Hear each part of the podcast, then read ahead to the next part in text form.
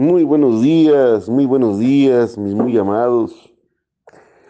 Damos gracias al Señor nuestro Dios una vez más, porque Él es bueno y su misericordia es grande, que nos permite abrir nuestros ojos para poder vivir para Él.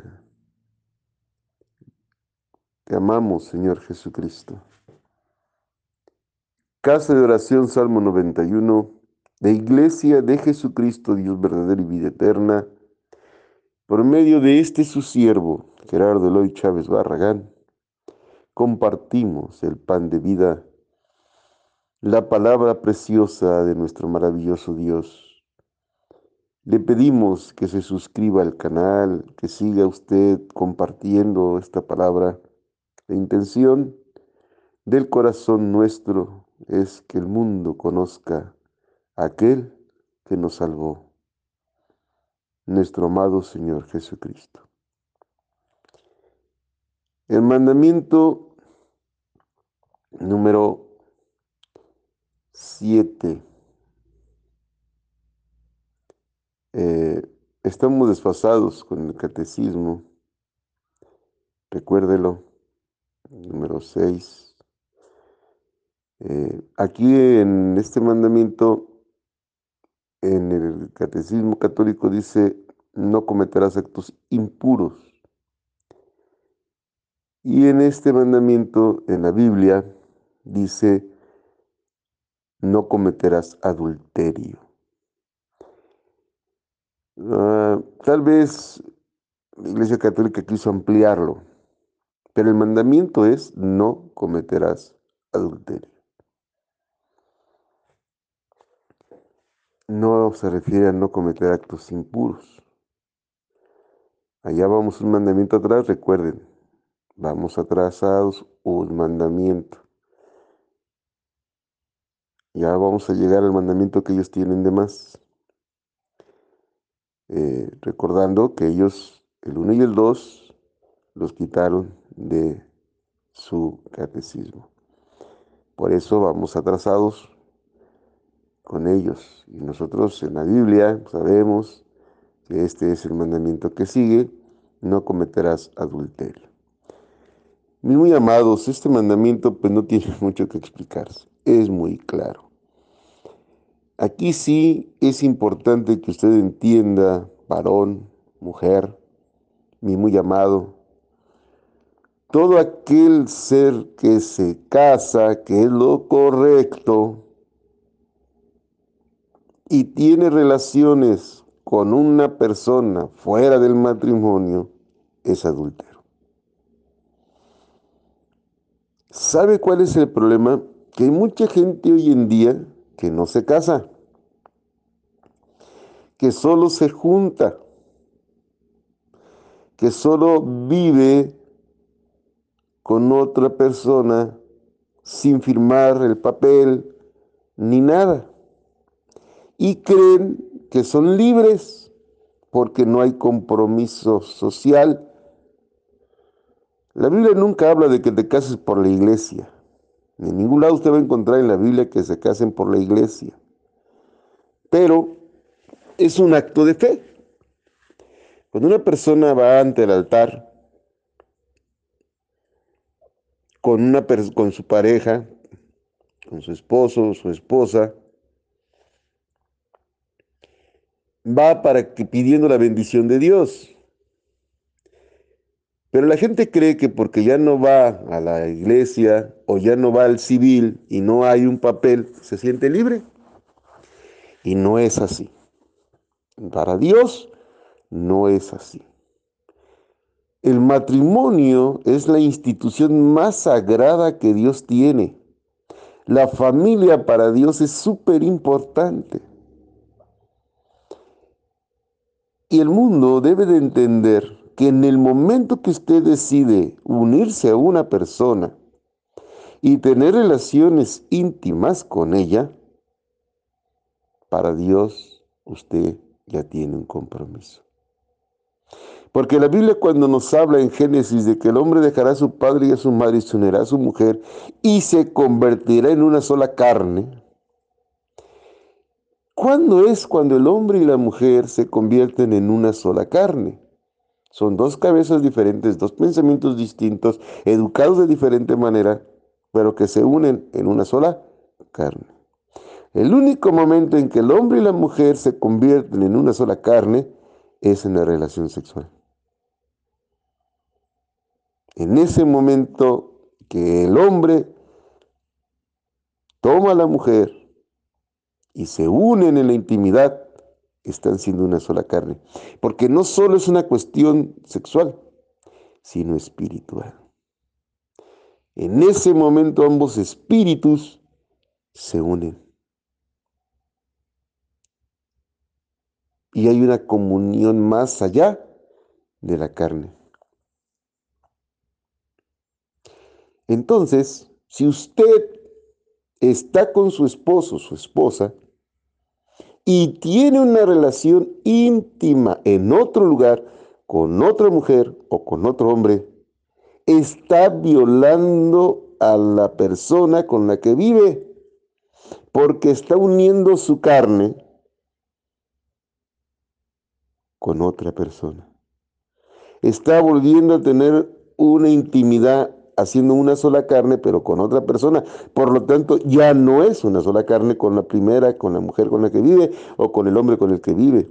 Y esa unión espiritual que tiene en otro lugar, en pecado, contamina su espíritu y viene a contaminar a su pareja, como le llaman hoy en día. Porque el espíritu pecador se contamina. Para Dios no es tan sencillo como nosotros lo pensamos en este mundo. Para Dios hay una sola relación. Y los jóvenes de hoy en día están jugando con la sexualidad. Están destruyendo la familia.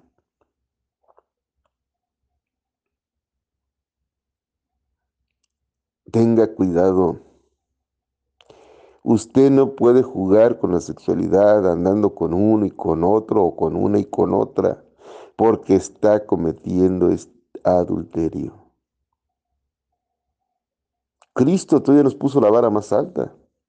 Cristo dice que el adulterio empieza en el pensamiento. Cuando una persona codicia a otra en el pensamiento, ya está cometiendo adulterio. Por eso es tan importante la relación en la pareja. Y también la carta de los Corintios nos enseña que el cuerpo suyo, varón, ya no es de usted, ahora es de su esposa, de su pareja, como dicen hoy en día. Y el cuerpo de la mujer ya no es de ella, es del varón. No puede usted dar algo que ya no es suyo a otra persona. Ese es el adulterio. ¿Está en pecado porque tiene relaciones sin casarse? Sí, si tiene pecado, ese es otro pecado. Pero el que estamos mencionando aquí es, no crea que porque usted no ha firmado un papel, que porque usted no ha estado ante un altar, usted es libre. No. En el momento que se une a una persona, teniendo relaciones con ella, tiene un compromiso ante Dios, porque se convirtió en una sola carne con ella y ya no puede cometer adulterio.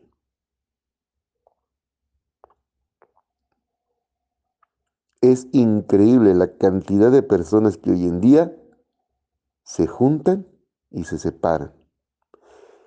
Y si usted quiere preguntar, es otro tema que daremos en otro audio sobre el divorcio y todo eso, y, y que si la Iglesia Católica dice que no te puedes divorciar, y que bueno, mire, solo piense una cosa, si usted se divorcia, es diferente. Pero no se puede divorciar, andar con uno, con otro, con otro y con otro. Está hablando de ser fiel a la persona que tienes a tu lado. Son una sola carne. Si el matrimonio se destruyó por las circunstancias que usted quiera, pues se tiene que volver a casar. En un momento dado si quiere una relación y ser fiel nuevamente. O sea, usted no puede jugar con la sexualidad. Usted no puede decirme a mí que porque es hombre puede andar con cuanta mujer quiere. No, para Dios no es así.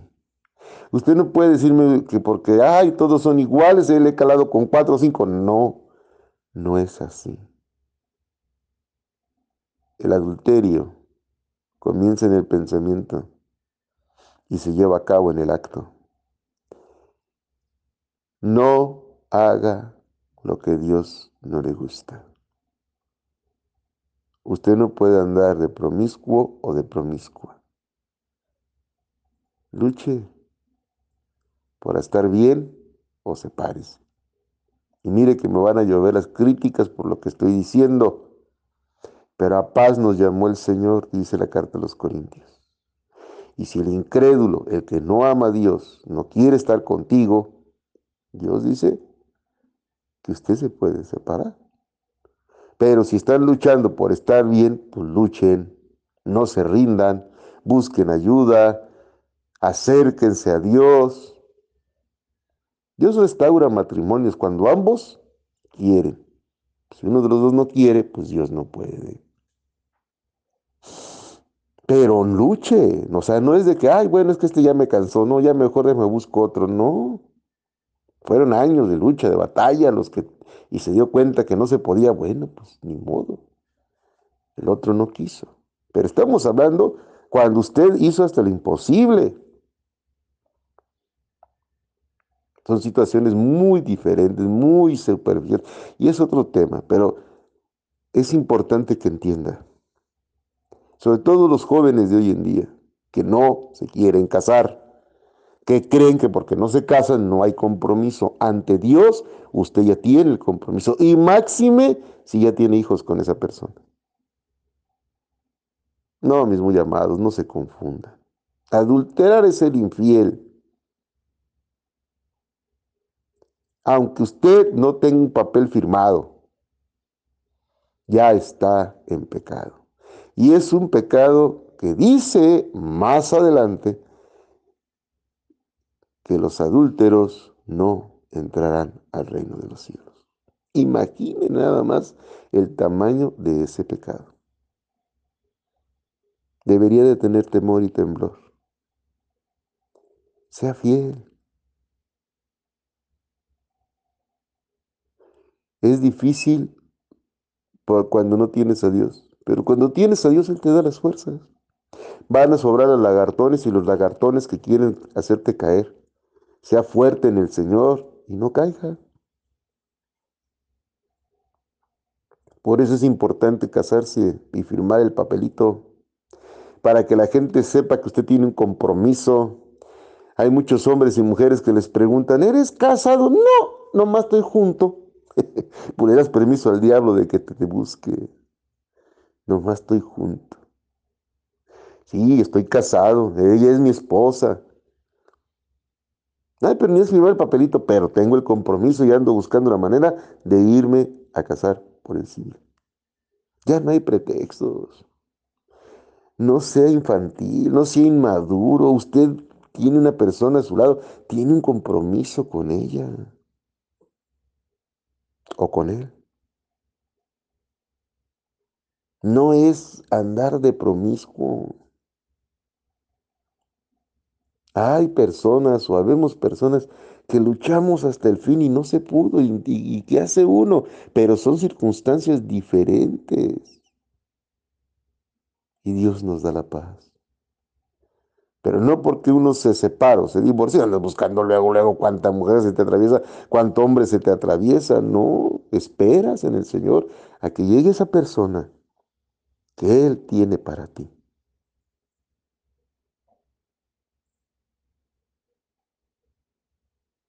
Y si no, te dedicas a la obra del Señor. No hay nada más hermoso que trabajar para Él. Y Él nos da las fuerzas de no caer en la promiscuidad.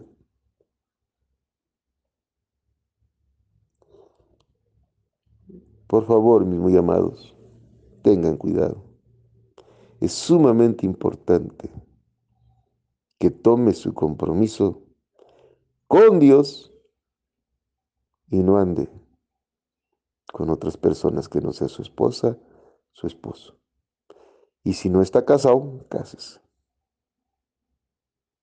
Tengan mucho cuidado porque el adúltero no entrará al reino de los cielos. Tema y tiemble. Y que Dios me les bendiga hoy, mañana y siempre.